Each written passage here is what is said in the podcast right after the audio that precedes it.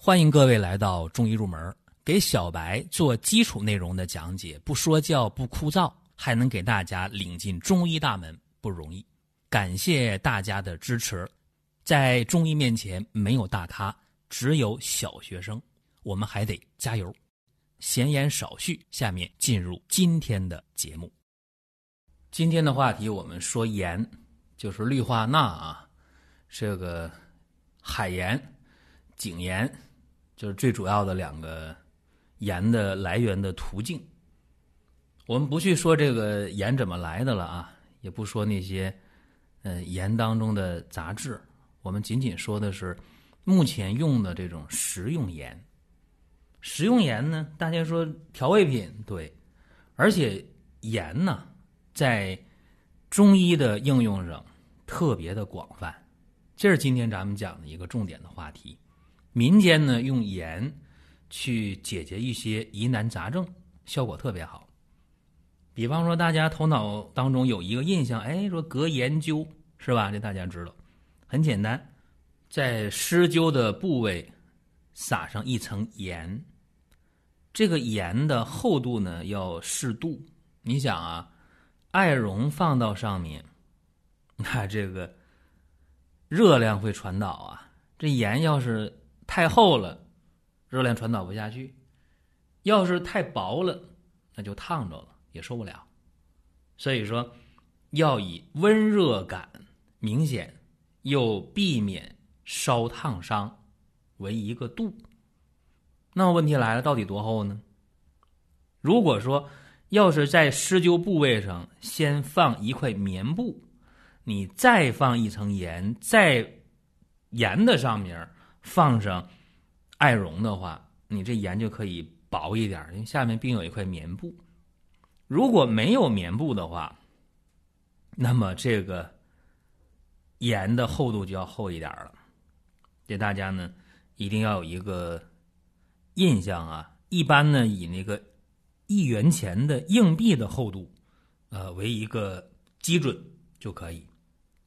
然后呢，看你用的。艾灸，就这艾绒啊，是多大的一团儿，对吧？你要是用那个火柴头那么大一点艾绒，那这个完全可以控制在一元硬币的厚度这盐。如果说你那个艾绒像小手指甲盖那么大一块的话，那你这个盐起码得有两个到三个硬币那么厚，对吧？所以这个大家一定要注意。做的时候也非常简单。哎，盐放好了，艾绒放好了，点艾绒就可以了。如果底下铺上布那种，刚才我说的盐可以稍微薄一点。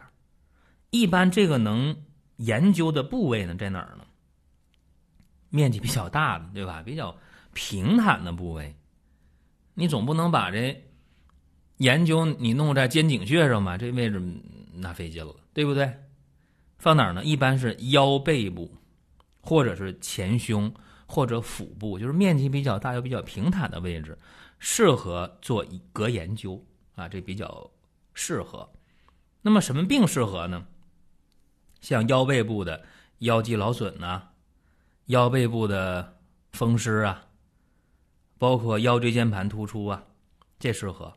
或者是腹部啊，说这女性的一些啊痛经问题，一些妇科的一些寒凉性疾病，这都特别特别的适合。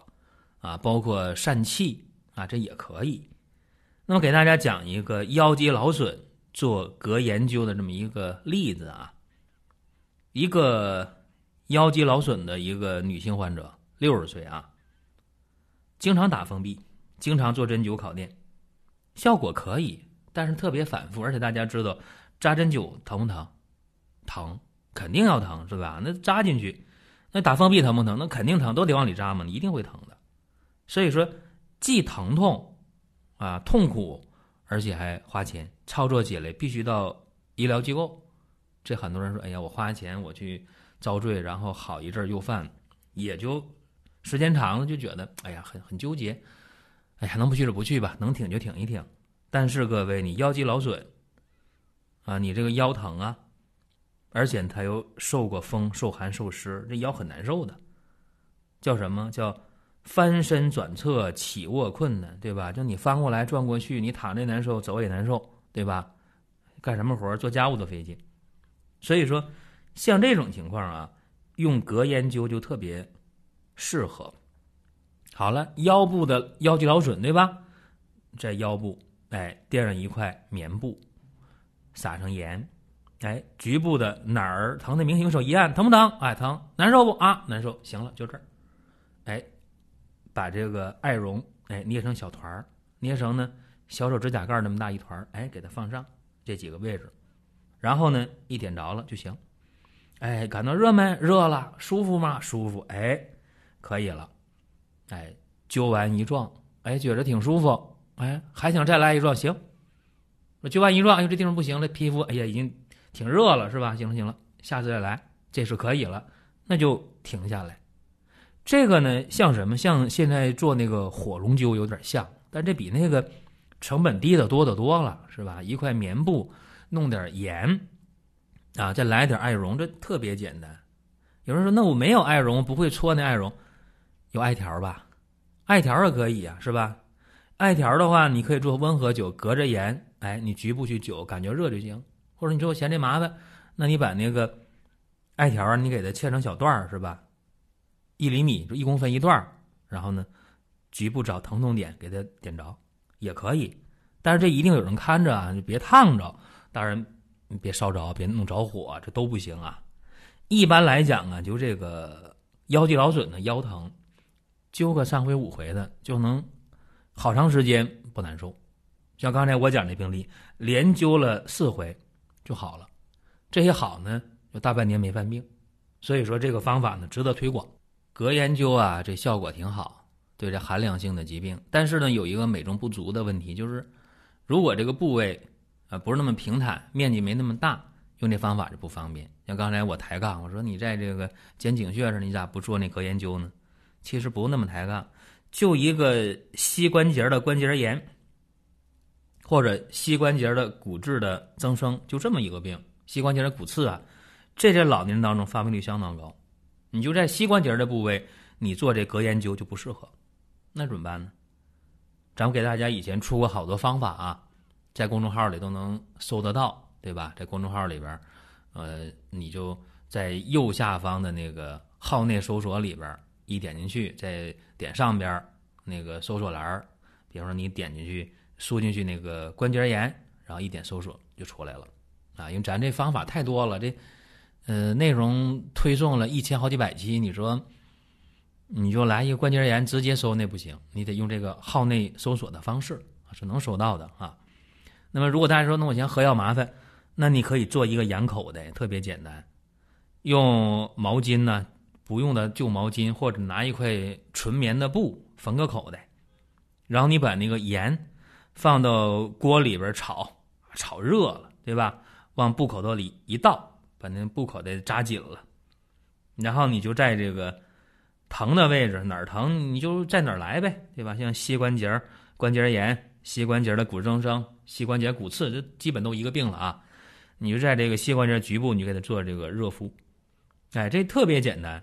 呃，像骨质增生啊、骨刺啊，一些滑膜炎呢、滑囊炎呢，啊，包括这个痛风啊，一种方法都可以，那效果特别好。你热敷来热敷去，这个盐口的不那么热乎了。好，把盐倒出来，锅里继续炒，炒完了再热敷。你一口气的话，热敷个三遍两遍的，就基本上啊就能不疼啊。这不疼的话，就能坚持个三五天一星期不疼，就这么简单。有人说这方法挺好，其实还可以加点佐料啊，加点大葱头就更好了。一般的一斤盐配上十个大葱头。大葱大家知道是吧？带葱须呢，一寸长的一段，一刀切下来，带泥带土都没事儿啊。在锅里跟盐一起炒，炒热了装口袋里，然后再去热敷，这效果就比单纯的用盐口袋热敷效果要好得多得多。有这么一位啊，膝关节骨刺的，就骨质增生的啊，疼啊，这关节啊，上下楼横着走特别难受。五十七岁一个老大姐，那么就用我刚才说这个盐口袋加大葱头。一炒热了热敷，热敷了三回啊，就是一个来月没犯病，特别好。所以这方法呢也简单，大家不妨呢记下来啊，真得为自己带盐啊，身上带得带一袋盐，带包盐。一说到用盐热敷啊，我就想起另一个方法，也非常实用，比较简单了，那就很直接。我的一个朋友啊，用这方法就特别管用。他是什么呢？就是跟骨刺啊，足跟骨刺，这五十岁的这么一个男人啊，五大三粗的，就那脚跟啊，右脚的脚跟长了骨刺了，特别疼。然后那回呢，我们在一起烧烤啊，我说开玩笑，我说你这个简单呐，我说我有办法。烧烤不用那个托盘嘛，不锈钢的托盘，因为当时在他家烧烤嘛，我就说你这盘别要了啊，刷干净啊，水擦干。他说干嘛？不是有用啊？他刷洗干净。我说你在拿一袋盐过来，哎，一袋盐就撒在这盘里了，然后直接放到那个烧烤的小炉子上啊，就我就给他烤。这盐烤的变颜色了，有点发黄了，烤热了，我把盘就放地上了。我说来。我说你把那袜子脱了，你脚就踩上啊，脚跟踩着盐上。他说能行吗？不烫吗？我说来，你试一下。他说你先试。我说我我先试。我一看那个温度差不多，用手一摸可以，能耐受啊。我说来，你把脚放上。他就把那个脚跟踩到那盐里边了，然后我用手把那盐给推过去，就把那脚跟埋里头了，就埋在那盐里边。啊，他说挺舒服啊，热但挺舒服。哎，我说好受是吧？好受，行了。过了几分钟，这盐凉了。我说再来，再放那个炭火上烤啊，然后再把这盘拿下来，再让他用脚往里踩。结果呢，就两次，对吧？当时第一次、第二次两次加起十来分钟，然后我再问他怎么样，疼不疼？哎，他说脚跟缓解的特别特别的，呃，舒服啊，特别特别舒服。然后就这么一回，嗯，小半年吧。